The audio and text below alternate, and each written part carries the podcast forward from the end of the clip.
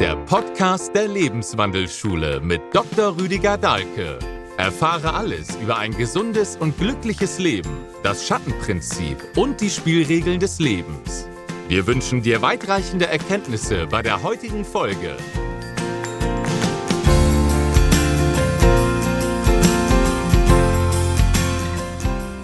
Wir kommen zur siebten Lebensbühne.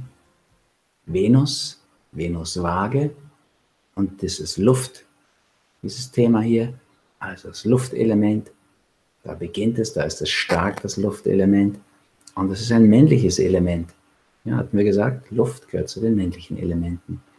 Venus Aphrodite ist natürlich eine weibliche Person, aber trotzdem haben wir ja ein männliches Prinzip. Das ist ein bisschen gewöhnungsbedürftig. Das ist das erste Prinzip im dritten Quadranten. Da kommt jetzt das Du ins Spiel, die Partnerschaft. Bei Venus Waage geht es auch darum, sozusagen eine Aussteuerung herzubekommen. Und Partnerschaft meint ja, dass Yin und Yang, Yang sich verbinden, Animus und Anima, das Weibliche mit dem Männlichen.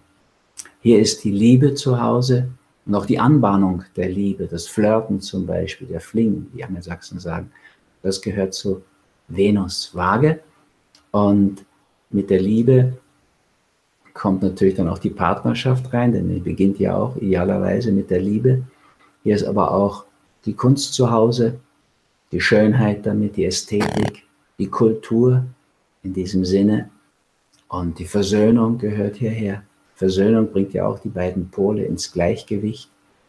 Also das ist ein bei uns auch sehr beliebtes Zeichen. In der einfach strukturierten Astrologie der Illustrierten wird das das kleine Glück genannt groß ist dann das Jovische. Die neunte Bühne begegnet uns da. Also es ist ein beliebtes Zeichen. Und natürlich haben wir auch alle gerne Liebe und Schönheit und Ästhetik und Kunst und Kultur. Viele immerhin noch. Trotzdem muss man sagen, ist in unserer Gesellschaft auch nicht gerade ein sehr großes Thema. Also in Deutschland gibt es überhaupt keinen Kulturminister auf der Bundesebene.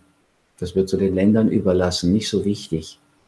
Ja, wenn wir nochmal zurückschauen, so Familienministerin auf der vierten Lebensbühne. Die gibt es immerhin, ist für Soziales zuständig und kriegt kein Geld, haben wir gesagt. Dann gibt es aber den Kanzler, jetzt die Kanzlerin. Also die hat natürlich eine enorme Machtfülle und kann man ja auch sehr deutlich sehen, wie es darum geht. Und dann kommt mit der sechsten Lebensbühne kommt dieses Thema Gesundheit rein. Und Gesundheit, die Achtsamkeit für die Gesundheit. Nun gibt es natürlich einen Gesundheitsminister, eine Gesundheitsministerin oft. Und jetzt mit dem siebten Haus, wo so wesentliche Themen anstehen, also was für ein Verlangen nach Frieden und Versöhnung ist in praktisch allen Menschen, jeder Bevölkerung. Aber es gibt dann auf der obersten Ebene keinen Kulturminister, keinen Minister für dieses Thema. Ist sozusagen den untergeordneten Ebenen überlassen. Selbst in so einem Kulturland wie Österreich ist es einem Staatssekretär überlassen, dieses ganze Feld wo es da ja immerhin noch viel Kultur gibt. Und in Deutschland kann man zum Beispiel sehen, wie über die letzten Jahrzehnte die Kultur zusammen mit der Bildung abgebaut wird, runtergefahren wird. Es ist kein, kein Geld mehr dafür da. Ja, Im Vergleich zu Österreich wird es besonders deutlich. Also wenn man sieht, wie viel Kultur jetzt in Salzburg vorhanden ist, das keine 200.000 Einwohner hat und man sieht Bayern mit 12 Millionen gegenüber, dann wird in Deutschland einiges erschreckend deutlich. Wir wollen das. Wir wollen Frieden, wir wollen Schönheit, wir wollen Kultur. Die Bevölkerung will das. Aber irgendwie kommt es nicht so richtig zum Zuge in den meisten Ländern und spielt dann auch nicht so eine Riesenrolle, wie es ja eigentlich zukommen würde, dieser vage Venus. Es geht um die Balance. Typischerweise hat sie ja dann auch Harmonia als Tochter. Die ist allerdings ein uneheliches Kind. Die Venus ist mit Hephaistos verheiratet, dem Götterschmied. Der passt gut zu ihr, der ist für Kunst zuständig. Ja, Hephaistos, der macht diese wunderbaren Dinge wie die Halskette der Harmonie, eine schwarze, eine weiße Perle, folgt er aufeinander oder den Pygmalion macht er die ideale Frau und so weiter. Der ist ein begnadeter Künstler. Das wäre ein Partner nach dem Prinzip gleich und gleich gesellt sich gern. Aber die Venus hat ihre wichtigen Kinder nach dem anderen Prinzip nicht der Resonanz, sondern der Polarität. Gegensätze ziehen sich an und verliebt sich dann in diesen, tja, ihr gar nicht so entsprechenden Kriegsgott Ares Mars und mit dem macht sie ihre wichtigsten Kinder. Und da ist Harmonia dabei, die auch angesprochen ist mit der siebten Lebensbühne. Die sorgt für Ausgleich. Allerdings sieht man schon der Harmonia an, dass die eben mit diesem Vater Ares Mars, diesem wüsten, ungehobelten Kriegsgott, noch eine andere Quelle braucht. Also und von Mars kommt die Energie zum Beispiel. Es braucht Energie. Es braucht dieses männliche Prinzip auch, um alles in Harmonie zu bekommen. Einfach nur zu lächeln und leise zu sprechen, leise sanft zu gehen und so, wie es man in der ESO-Szene oft sieht, Licht, Liebe, Eierkuchen, Licht, Liebe, Englein, das führt eben nicht zur Harmonie, es führt zur Einseitigkeit und wird dann auch gefährlich. Also, natürlich wollen alle Frieden, aber Frieden um jeden Preis ist auch nicht in Ordnung. Es muss vorher schon eine Auseinandersetzung stattfinden. Das ist wichtig, damit der Frieden nicht zu einem faulen Kompromiss wird. Ja, wie der Frieden nach dem Ersten Weltkrieg, der einfach der Situation nicht angemessen war, offensichtlich, und dann benutzt wurde von den Nazis, um diesen faulen Kompromiss auch zu destabilisieren. Und über Krieg dann wieder, Mars, hat sich dann ein anderer Frieden entwickelt. Wobei so richtig, ich meine, so, gibt, gibt natürlich einen Friedensanspruch und einen Friedenswillen, aber einen richtigen Friedensvertrag, da tut man sich dann häufig schwer. Und wenn man genau hinschaut, ist Deutschland nicht so ein freies Land und das würde zur Venus passen. Die germanische Venus ist überhaupt Freier genannt, wird Freier genannt. Ja, der entspricht der Freitag, Venedi, Venredi. Ja, also da ist der Tag der Venus und das ist natürlich ein, ja, wie soll man sagen, schwieriger Tag, wenn man denkt, Freitag der 13. Also das ist in unserer Gesellschaft nicht etwas so leichtes. Die 13 ist auch eine typisch weibliche Zahl dann wieder. Also da die 13 Feen, da wissen wir es, die 13 Monde, 13 Mondmonate machen das Jahr aus. So, da merkt, kriegen wir einige Probleme mit diesem Thema Venus. Da gibt es natürlich auch Schattenbereiche, das ist die Eitelkeit. Und von der Eitelkeit natürlich geht es auch dann zur Eifersucht rüber, wobei die krasse Eifersucht zur achten Bühne dann gehört. Die kommt dann als nächste, steht uns ins Haus sozusagen. Dieses Prinzip ist ganz wichtig für alle Menschen. Wir brauchen einfach Ästhetik und Schönheit und müssten einfach auch lernen, dass die Form, die schöne Form, dann auch ganz wichtig ist für den Inhalt.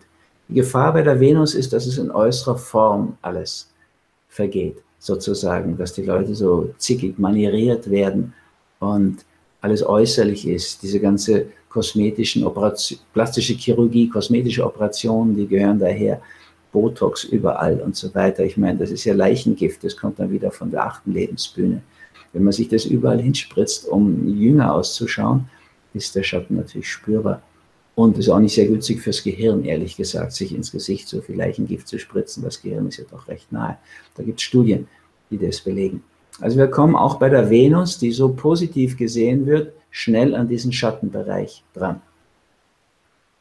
Und der Tag in der Woche ist der letzte Arbeitstag, der ist auch so am Übergang.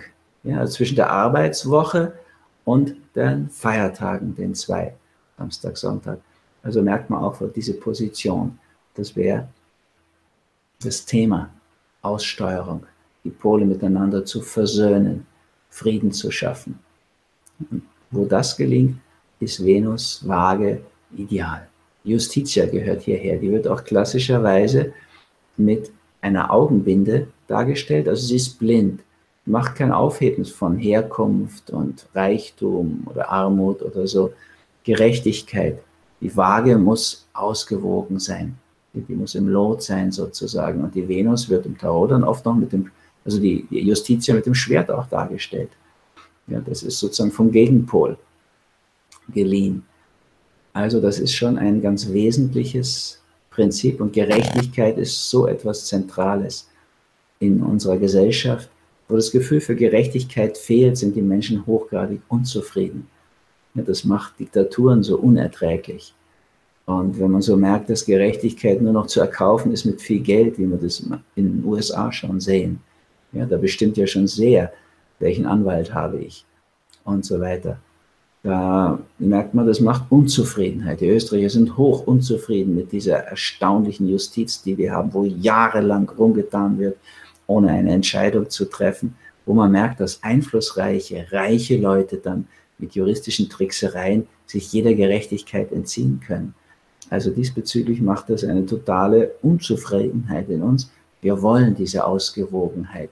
Wir wollen, dass Gerechtigkeit herrscht ein ganz wichtiges Prinzip und im Zusammenhang mit dem ersten Prinzip eben auch die Quelle so wichtiger Themen wie ja nicht nur Harmonie, sondern auch Eros kommt daher, war schon angesprochen, der mit den Waffen, den Kriegswaffen des Vaters, das Anliegen der Mutter, die Liebe in die Herzen der Menschen schießt, sodass die Feuer fangen und brennen. Da ist dann wieder das Element von der ersten Bühne drin, das Aggressionsthema. Und die Liebe ist das Thema der Venus. Aber auch Phobos ist ein Kind von Venus und Mars. Phobos, der Gott der Ängste. Ja, also wo wir so eng werden. Augustus heißt eng, verrät unsere Angst. Und auch noch Deimos, wo die Dämonen, die Besessenheit zu Hause sind. Ist ein Kind von Venus und Mars. Also wir könnten hier schön sehen, es wäre sehr gut, wir würden uns richtig mit Harmonia und Eros, diesen beiden Kindern einlassen und ich muss sagen, ich habe auch noch nie erlebt, auch in der kurzen Psychiatriezeit, die ich mal gemacht habe, der Klinik, dass jemand, der Liebesfeste feiert, rauschender Art und mit Venus, Aphrodite ausgesöhnt ist, der sein Leben in Harmonie gebracht hat, dass der jetzt mit Ängsten sehr geschlagen ist oder gar mit Dämonen im Sinne von Angstsyndromen und Schizophrenie oder Psychosen. Auf der anderen Seite jemand, der unter schweren Ängsten leidet und mit Psychosen konfrontiert ist, mit Schattendurchbrüchen, wo der Schatten als Dämon die Macht übernimmt.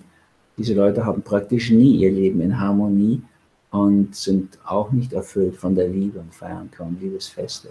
Also diesbezüglich könnte man sehen, wir haben wieder nicht die Wahl, ob wir Themen angehen, sondern auf welcher Ebene wir die angehen. Naja, wenn wir vor lauter Angst die Liebe nicht leben, haben wir dieses Problem.